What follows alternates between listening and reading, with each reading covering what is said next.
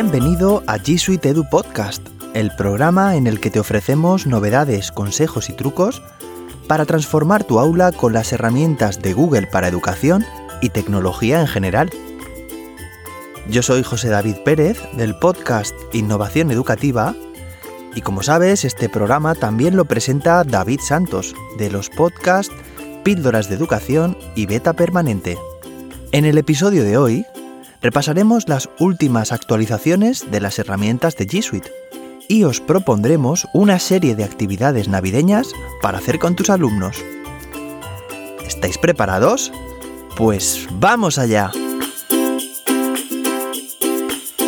Seguro que ya estás pensando en los propósitos para el nuevo año. Si uno de ellos es formarte y avanzar como profesional, desde iEducando pueden ayudarte. En iEducando elaboran formaciones a medidas de cada centro para que todos los docentes puedan desarrollar sus competencias. Cuentan con formaciones en el ámbito de G Suite, pero también en metodologías activas, identidad digital, uso responsable de la red, software educativo y cursos especializados para perfiles técnicos que trabajan administrando la consola de Google. Además, con iEducando podrás obtener la certificación de Educator Level 1 and 2, el 97,2% del profesorado participante en sus formaciones las recomienda. Por algo será, ¿no? Echa un vistazo a la web de iEducando e infórmate de todo lo que pueden hacer por tu escuela en ieducando.com. Hola, ¿qué tal? ¿Cómo estás? Espero que todo vaya bien. Muchas gracias por estar ahí, un episodio más, escuchándonos por hacer que G Suite Edu Podcast te sirva de inspiración y sea tu acompañante en los próximos minutos. Estoy encantado de estar con vosotros, queridos oyentes, y acompañaros estéis donde estéis, ya sea en el coche, en el sofá, paseando por la calle, haciendo deporte, o puede que incluso estéis en la ducha, quién sabe. Tengo que deciros que me siento súper raro grabando este episodio sin David. Pues sí, en el episodio anterior sucedió justo lo contrario. Estuvo David y yo no pude estar. Y ahora entiendo perfectamente cómo se sentía él. Me gustaría agradecer el grandísimo trabajo que hizo David. Hizo por completo el episodio anterior, que por cierto me, encantó, me resultó súper útil y además muy, muy ameno. Él no ha podido venir hoy por temas personales, Así que desde aquí le enviamos un fortísimo abrazo. Sé que este episodio no va a ser lo mismo sin él, lo sé, seguro, pero al menos intentaré que pases un buen rato y que te inspires sobre todo para seguir transformando tu aula. Yo estaba deseando volver aquí con vosotros, tenía muchísimas ganas. Como sabéis, lo comenté hace un par de episodios, estaba esperando un bebé, y tengo que deciros que Andrea y yo ya somos papis, sí. Eso sí, nuestro bebé Leo está un poco delicado, así que pues estamos con él en el hospital. De ahí que no pudiera grabar el episodio anterior. Y ya para este me he intentado organizar como he podido, aunque pues con horarios un poco estrambóticos podría decir, preparando y grabando el episodio pues de madrugada. Pero aquí estoy con todos vosotros. Andrea y yo continuaremos con nuestro bebé cada día en el hospital, dándole fuerzas hasta que se recupere. Y espero deciros muy pronto que Leo ya está en casa con nosotros. Bueno, empezamos con la sección de G-Quiz. Ya sabéis, lanzamos una pregunta al principio del episodio y te ponemos a prueba para ver si sabes la respuesta o no. En cualquier caso, al final del episodio te la daremos. La pregunta de este episodio es pues una pregunta que nos parece crucial en este programa. Creemos que todos los docentes innovadores que escucháis G Suite Edu Podcast debéis conocer la respuesta. La pregunta es la siguiente. ¿En qué año Google introdujo el término G Suite? Es decir, ¿en qué año se habló por primera vez de G Suite de manera oficial? ¿La sabes? ¿Sí? ¿No? Bueno, pues al final del episodio daremos la respuesta. Bueno, pues pasamos a la sección de novedades. La primera novedad tiene que ver con mejoras en los carruseles de imágenes, en los índices y en los botones de la nueva versión de Google Sites. En concreto, muy pronto vas a poder agregar leyendas a las imágenes del carrusel. Ya sabes que el carrusel es esa secuencia de imágenes que van pasando. Bueno, pues también va a ser posible modificar la velocidad de los carruseles. Para agregar una leyenda, te desplazas sobre una imagen, haces clic en el botón agregar texto y seleccionas agregar leyenda. Si deseas especificar una velocidad de transición para los carruseles de imágenes, pues vas a configuración, velocidad de transición y seleccionas una opción del menú desplegable. Otra de las mejoras que hemos dicho es ocultar el encabezado de un índice. Para ello te desplazas sobre el encabezado y haces clic en el botón ocultar. De esta forma el encabezado desaparecerá. Los botones ahora tienen tres opciones de estilo, relleno, contorno y texto. De forma predeterminada, los nuevos botones que se agreguen aparecerán con relleno. Sin embargo, puedes cambiar el estilo del botón por medio del menú desplegable que se encuentra en su barra de herramientas. Nos parecen muy interesantes todas estas opciones porque hacen que los sites creados puedan ser todavía más personalizados.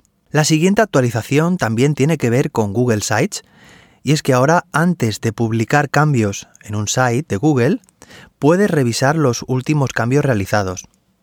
Los cambios se muestran en una comparación visual con anotaciones. Por ejemplo, verás la última persona que haya cambiado cada página y la fecha en que lo haya hecho, las páginas que se hayan agregado, movido o borrado, el contenido y los diseños de página que se hayan modificado, y otras modificaciones que se hayan hecho en todo el sitio, como cambios en el tema, el pie de página, el título y la navegación. Creemos que esta actualización es súper útil porque hasta ahora al actualizar un sitio web pues ibas un poco a ciegas a la hora de saber qué modificaciones había con respecto a la versión anterior. Así que un gran acierto por parte de Google con esta actualización. Y seguimos con actualizaciones de Google Sites. Bueno, hoy estamos que, que, nos salimos con actualizaciones de esta fantástica herramienta. Vamos a ir más allá todavía en Google Sites y os vamos a anunciar la esperadísima funcionalidad del historial de versiones. Pues sí, el historial de versiones llega por fin a Google Sites y será tan fácil como hacer clic en el menú ampliado, ya sabéis, el botón este de los tres puntitos, y seleccionas historial de versiones. También se podrá hacer clic en ese mensaje de se guardaron los cambios en Drive en la parte superior del sitio. En cualquier caso, será una funcionalidad análoga a la que existe ya pues en documentos, hojas de cálculo, presentaciones. Es súper útil y seguro que alguna vez la habéis usado. Podéis modificar ya sin miedo un site. Ya nos pasará eso de ¿quién ha borrado esto? ¿O ha desaparecido algo de aquí? Pues no, con el historial de versiones podrás volver a versiones anteriores de un sitio, restablecer el contenido borrado y ver el historial de las personas que realizaron los cambios. Eso sí, esta actualización tardará algo más en llegar, tenemos que tener un poco de paciencia. Para marzo de 2020 todos los usuarios tendrán el historial de versiones habilitado en los sitios nuevos que creen y para finales de 2020 la mayoría de los sitios existentes tendrán habilitado el historial de versiones. Y vamos con la última actualización que os traemos, esta ya no tiene que ver con Google Sites, y es que el modo oscuro ya está disponible en iOS para Google Tasks. Ya sabéis, la herramienta de tareas de G Suite. Esta actualización seguro que le gusta mucho a, David, que lo sé yo, un fan del modo oscuro, yo también. Cada vez son más las herramientas compatibles con, el modo oscuro de iOS 13. Y nos encanta porque te ayuda, por una parte, a tener una mejor experiencia de, de visualización en condiciones de poca luz y además ahorra batería.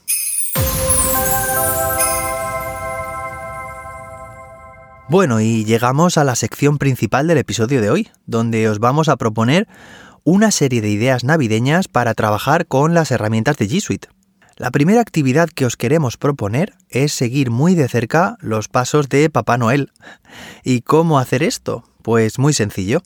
Sabéis que se acerca la Nochebuena y Papá Noel está terminando sus preparativos para empezar su camino acompañado de sus renos. Así que como cada año, Google ha vuelto a lanzar Santa Tracker, un sitio web al que podrás acceder desde cualquier navegador, en el que podrás seguir el recorrido de Papá Noel y además podrás jugar en su aldea del Polo Norte. En este sitio web hay un temporizador que indica cuánto tiempo, una cuenta atrás, que indica cuánto tiempo falta para la llegada de Papá Noel. Además, podrás usar el asistente de Google de la forma OK Google, ¿qué hay de nuevo en el Polo Norte? O bien, OK Google, dime una broma de Papá Noel. O incluso, OK Google, cuéntame cuáles son los grupos de alimentos de los duendes. Cada día podrás jugar a nuevas actividades. Aprende a programar y realiza numerosas actividades interactivas, muy divertidas mientras esperas la llegada de Papá Noel. También puedes ver a Papá Noel de cerca usando realidad aumentada si usas tu smartphone. Y por supuesto podrás encontrar contenidos muy curiosos en Google Earth, como uno que indica las diferentes fiestas que se realizan alrededor del mundo o las variedades de dulces que la gente come en los diferentes países. En definitiva, Santa Tracker es la herramienta perfecta para que tus alumnos aprendan y se diviertan mientras esperan la llegada de Papá Noel. Y puede venir muy bien trabajarla estos últimos días de clase en los que nos encontramos habitualmente algunos momentos algo más ociosos. Dales a tus alumnos esta oportunidad, pueden acceder a la aldea de Papá Noel en santatracker.google.com. Te dejamos el enlace en las notas del programa. Otra actividad que podemos hacer es redactar la carta de los Reyes Magos de Oriente. Una posibilidad es escribirla en documentos de Google. Como docente puedes optar por compartir con tus alumnos una plantilla de la carta, con el espacio y la estructura necesaria para cada uno de los campos necesarios, como el remitente, el remite, el cuerpo. O bien puedes dejar que tus alumnos diseñen su propia carta. En cualquier caso, es muy recomendable que personalicen su carta con imágenes y adornos navideños que le den su toque con letras de diferentes tamaños, fuentes y colores. Estará fomentando su creatividad y, por supuesto, también su competencia comunicativa. Una opción muy interesante es que cada alumno comparta la presentación, además de con el docente, con la familia del alumno, del propio alumno, sus padres. Esta información les puede venir muy bien saberla y por supuesto dejaremos muy claro a los alumnos que esta carta la compartiremos con los mismísimos Reyes Magos de Oriente. Los tiempos cambian y las posibilidades y oportunidades, como veis, también. ¿Qué tal si creamos una carta para los Reyes Magos colaborativa? Los alumnos por grupos deben ponerse de acuerdo qué pedir en esa carta. Pueden ser deseos para mejorar el mundo, otra opción es que un grupo redacte la carta de otro grupo, intentando empatizar lo máximo posible con los miembros de ese grupo, o incluso pueden pedir algo relacionado con las clases, algún objetivo, algún deseo, algún propósito para el nuevo año. Bueno, vamos con otra propuesta. Se trata de que tus alumnos decoren un árbol de Navidad con presentaciones de Google. Puedes diseñar tú mismo una plantilla pero nosotros te vamos a dejar el enlace a una plantilla que ha elaborado el gran Eric Kurtz, un gran creador de recursos y moderador de la comunidad GEG Ohio. En esta plantilla encontrarás un árbol de Navidad sin decorar en la primera diapositiva y en las siguientes aparecen una gran variedad de adornos navideños. De esta forma, los alumnos seleccionan sus adornos favoritos, los copian y los pegan en el árbol, creando su propio árbol personalizado.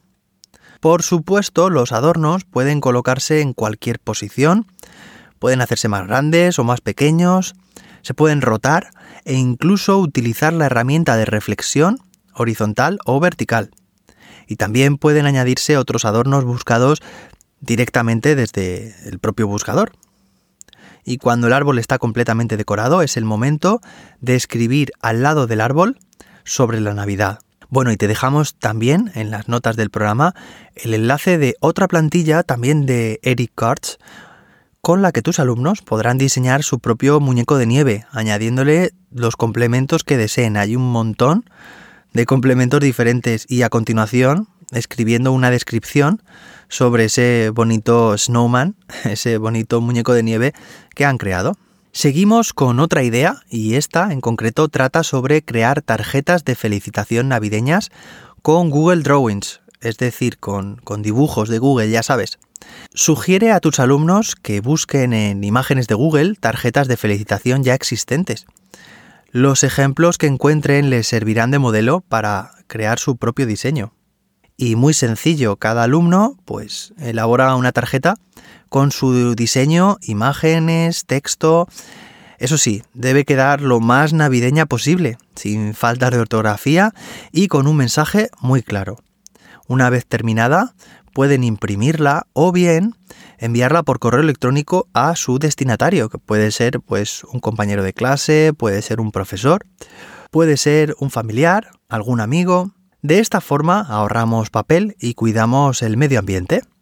Y por supuesto, el trabajo colaborativo aquí sigue siendo posible.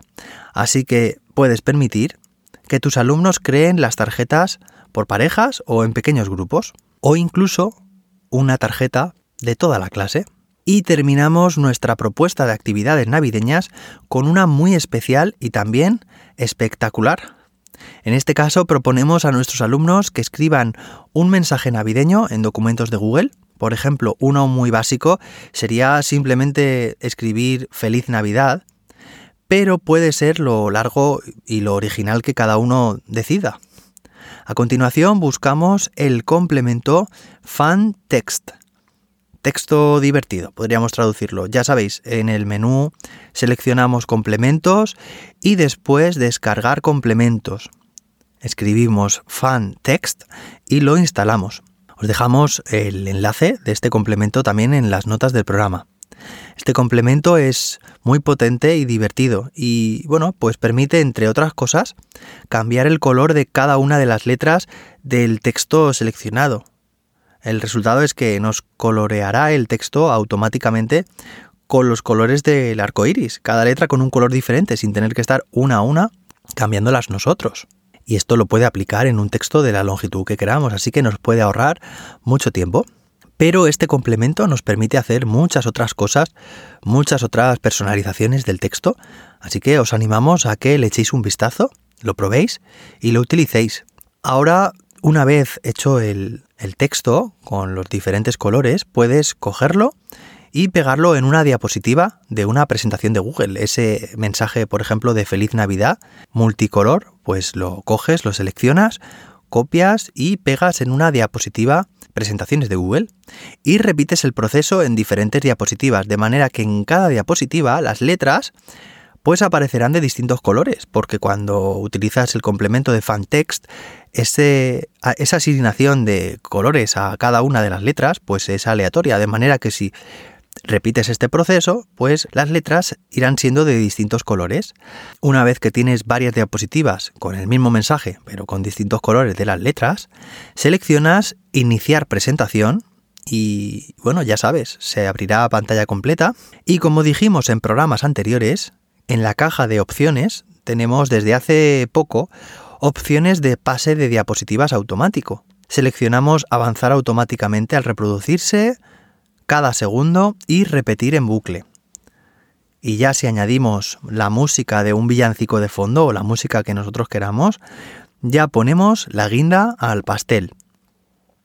De esta forma las letras de nuestro mensaje cambiarán automáticamente de color cada segundo, simulando luces navideñas y sonará además la música seleccionada de fondo.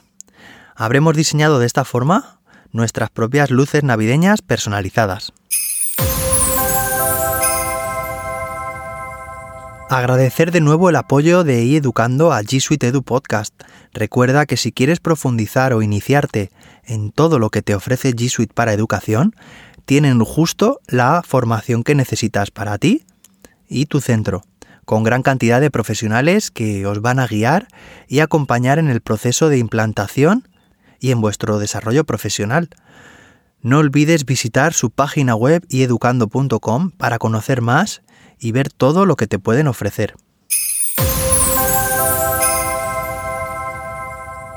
Muchas gracias a la labor que realiza la comunidad de Gay Spain, compartiendo recursos abiertos, organizando eventos, dando soporte y amenizando, dinamizando todas las herramientas de G Suite para pues la comunidad educativa. Os animamos a que visitéis su web gedu.es, ya sabéis, G-E-D-U.es, donde podréis encontrar numerosos recursos y estar al día de todas las novedades sobre los eventos organizados por esta fantástica comunidad. Muchas gracias a todos los que hacéis posible este programa de G Suite Edu Podcast. Muchas gracias por todo vuestro feedback y vuestras preguntas. En concreto, en el episodio anterior nos comenta por Twitter Alberto Gilsanz, ese gran Google Innovator y moderador de Geek Spain. Escuchar G Suite Edu Podcast nunca decepciona. Escuchar a David Santos mola mucho, pero se echa de menos a Serendipium. Bueno, pues Alberto, muchas gracias por tu mensaje. Antonio Garrido, arroba antogg83, nos comenta, genial el truco de la barra de búsqueda, se refiere al, episodio anterior, el de Google Chrome. Siempre termino los capítulos con algo que no sabía. ¡Qué grandes sois! Bueno, pues Antonio, desde aquí te mandamos un fuerte abrazo y muchas gracias por tu feedback. Llegamos al final del episodio y cerramos la sección de G-Quiz. Te recuerdo la pregunta. ¿En qué año Google introdujo el término G Suite? ¿La sabías ya? ¿Sí? ¿No? ¿Te ha dado tiempo a buscarla? Bueno, pues la primera vez que se utilizó oficialmente el término G Suite por parte de Google fue el 29 de septiembre, atención, de 2016. En esta fecha Google cambia el nombre de Google Apps, que es como se llamaba anteriormente, por G Suite. Así que fijaos qué reciente es este término, que apenas tiene un trienio y lo que está dando de sí. Bueno, ya hemos terminado otro episodio, un episodio pues un poco peculiar, un poco extraño para mí, por el hecho de que no esté David con nosotros. La verdad que David te he echado mucho de menos. ¿Qué os ha parecido este episodio? Bien, ¿os ha gustado? Espero que os haya resultado interesante y que os vayáis con algunas ideas. Hacednos llegar vuestros comentarios, contadnos vuestras experiencias en clase utilizando G Suite, enviadnos vuestras dudas y preguntas a la hora de usar estas herramientas. Podéis escribirnos en las redes sociales, tanto en Twitter como en Instagram, nos encontraréis como arroba G Suite-edu.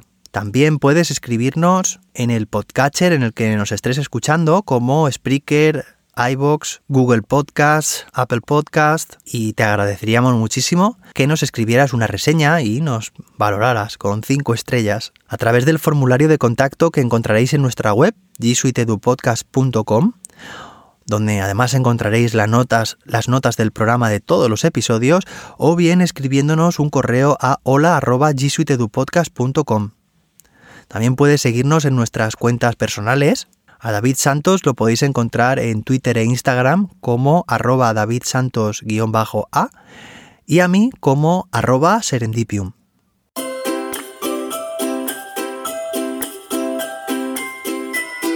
Nos volveremos a escuchar en el próximo episodio que publicaremos a la vuelta de Navidad. Y en él volverá a estar David con todos nosotros, a quien, como sabéis, pues he echado mucho de menos en este episodio. La verdad es que es muy raro grabar sin él. Por cierto, David, mucho ánimo con todo y un fuerte abrazo.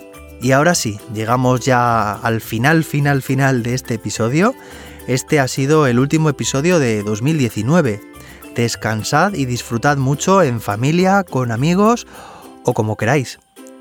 Que tengáis unas felices fiestas de Navidad y que G Suite os acompañe en el nuevo año.